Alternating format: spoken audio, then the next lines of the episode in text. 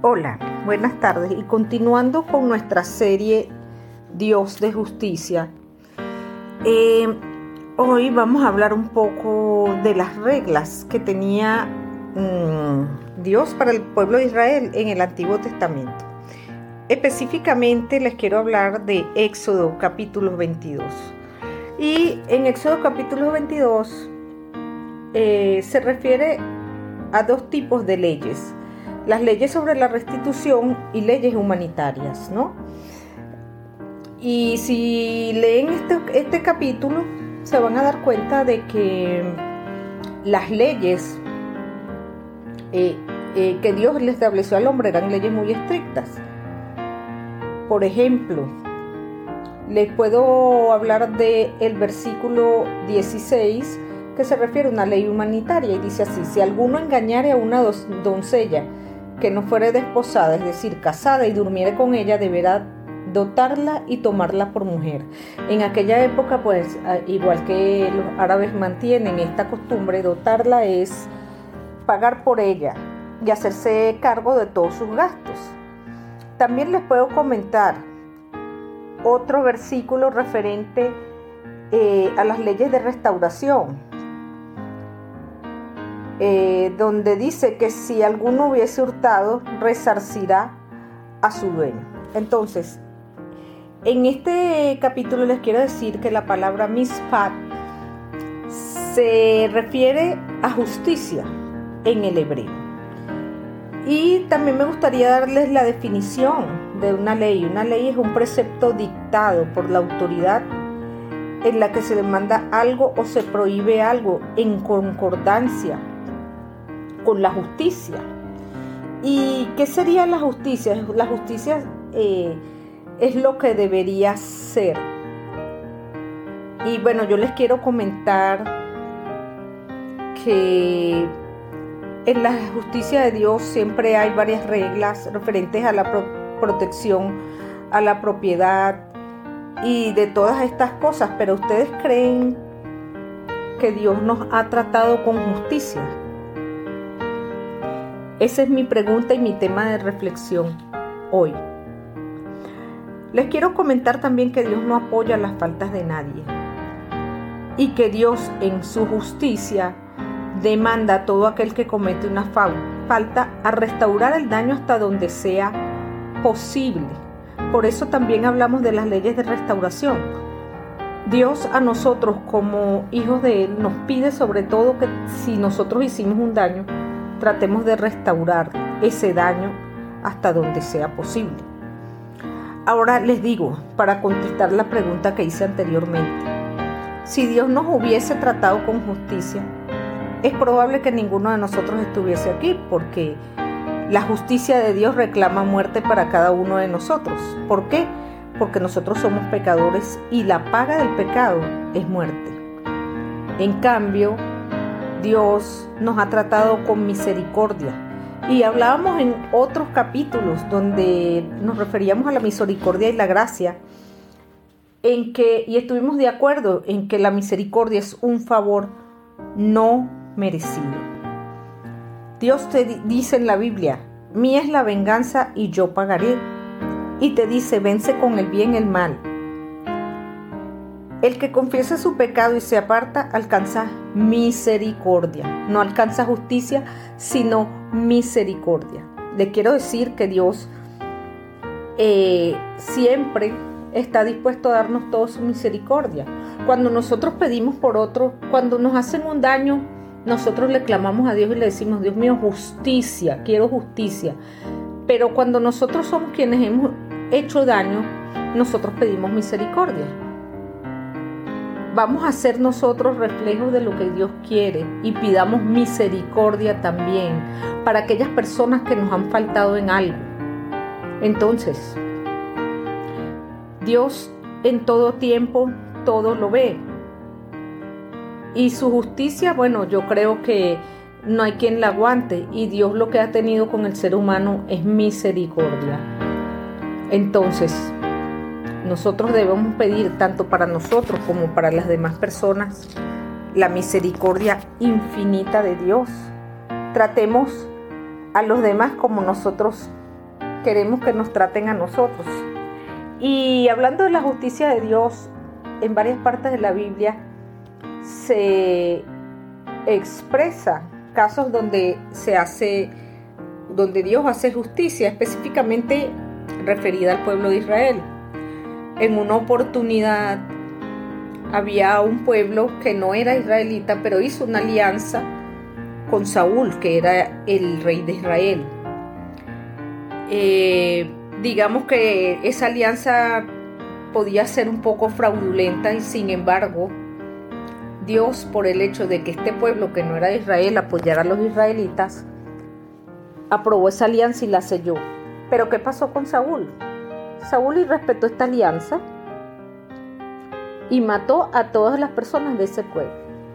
Bueno, Saúl murió y David vino a ser rey de Israel. Cuando entró David en el reino de Israel, eh, comenzó una gran sequía, hambres, eh, se le cerró el cielo a David.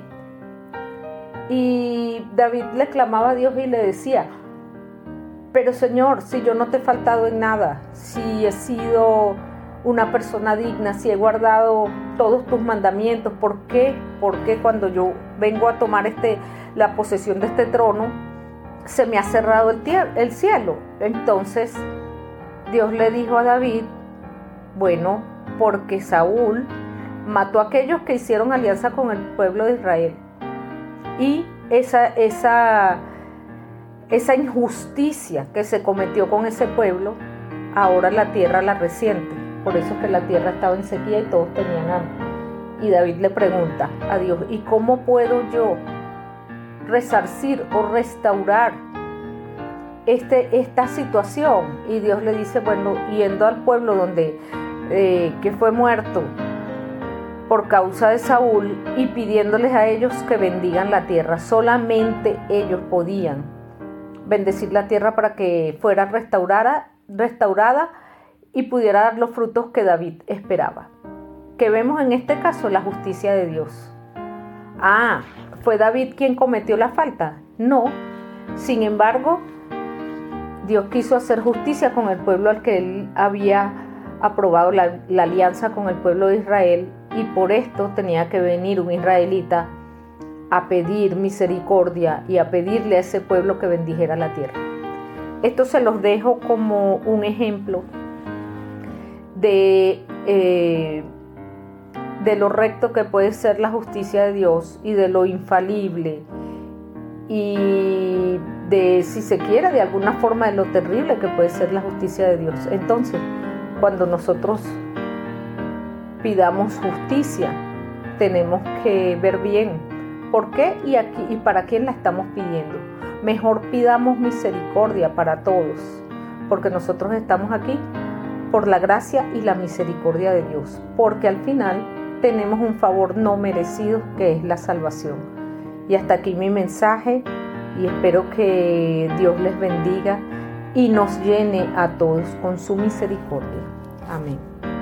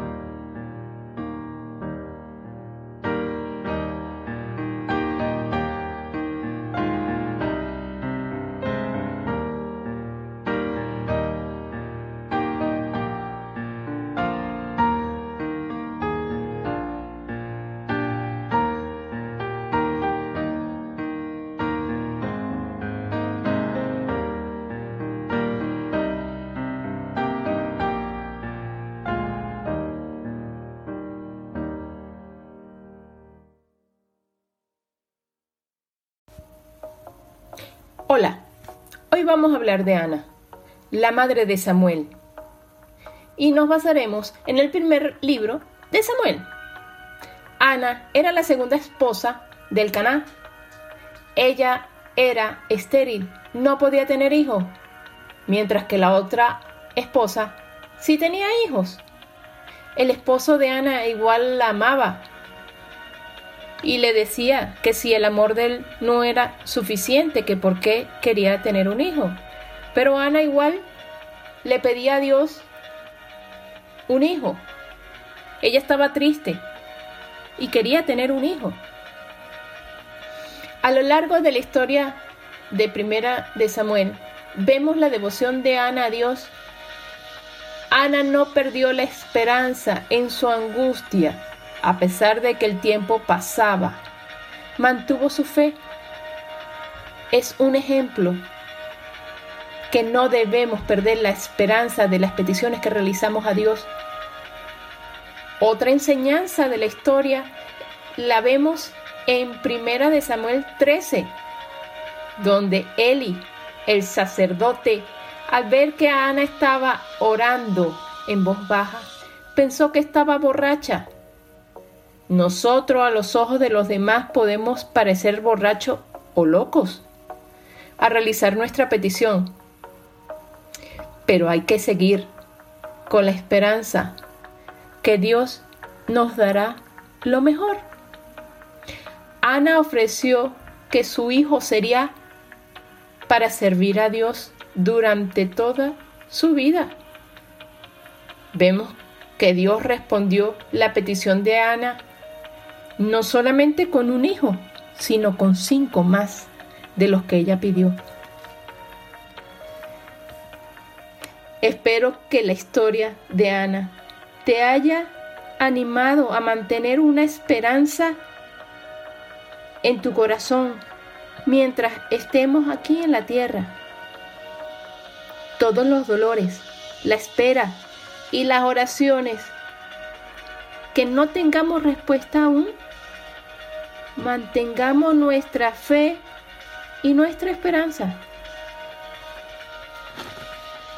Muchas gracias y hasta el próximo sábado.